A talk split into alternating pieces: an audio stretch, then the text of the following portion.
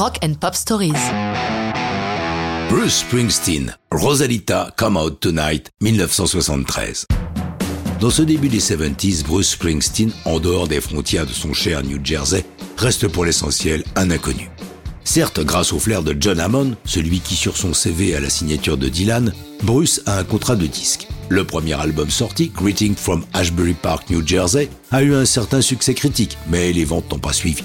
Son contrat lui donne l'obligation de fournir un deuxième album la même année, c'est pourquoi, en mai 73, entre deux concerts, car il tourne sans arrêt, il rassemble ses musiciens au 914 Sound Studio de Blauvelt. Mike Apple et Jim Kretekos assurent la production artistique et Bruce est ravi du retour près de lui du clavier David Sancious. Dans son autobiographie Born to Run, le boss qualifie Rosalita d'autobiographie musicale sur le thème Comment sortir de cette ville. Rosalita fait allusion à une amourette adolescente, une jolie blonde, mais dont la mère conservatrice voulait demander à la justice un éloignement de Bruce que ce voyou prolo ne puisse approcher sa fille. Bruce, ce coquin, précise cependant qu'il est parvenu à ses fins. Pour parler de la chanson, écoutons Springsteen. J'ai écrit Rosalita comme un doigt d'honneur adressé à tous ceux qui attendaient que vous ne vous releviez pas. C'était une histoire de mon passé qui célébrait aussi mon présent. Bruce sait très bien ce qu'il veut faire avec Rosalita un titre qui emporte tout sur son passage en concert.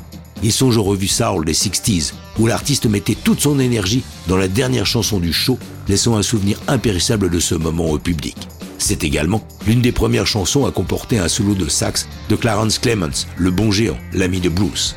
Sur la fin de la réalisation de l'album, c'est souvent lui qui reste auprès de Springsteen jusqu'aux premières lueurs de l'aube, alors qu'ils n'ont pas dormi depuis trois jours pour boucler le disque dans les temps et que le boss s'endort au milieu des chansons avant que Clarence ne le secoue. Lorsque le 5 novembre 73 paraît l'album The Wild, The Innocent and the Street Shuffle, les ventes sont aussi décevantes que pour le premier disque.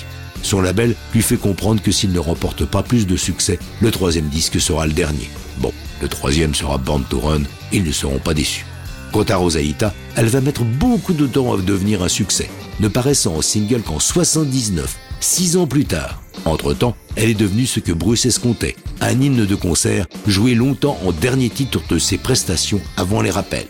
C'est désormais l'un de ses titres les plus souvent joués sur les radios dites classic rock.